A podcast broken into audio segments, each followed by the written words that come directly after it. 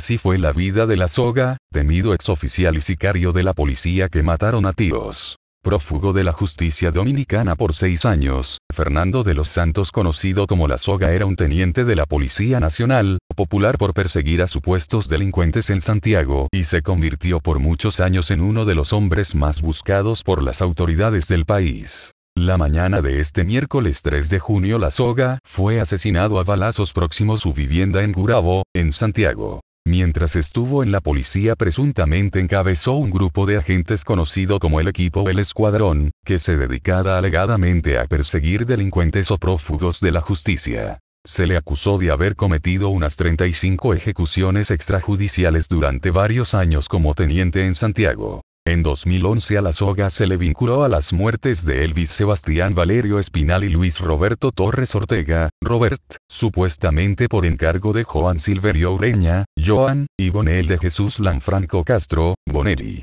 En ese entonces se especuló que el exteniente recibió 250.000 pesos por asesinar a Elvis Sebastián Valerio Espinal y Luis Roberto Torres Ortega, Robert.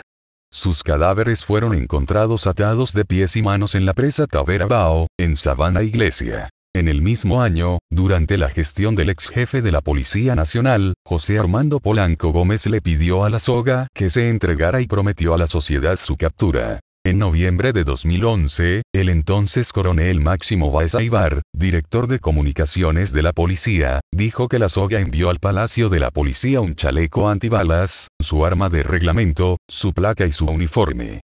Durante seis años hubo una orden de captura de la Policía Nacional contra Fernando de los Santos La Soga que citaba. Se busca. Sicario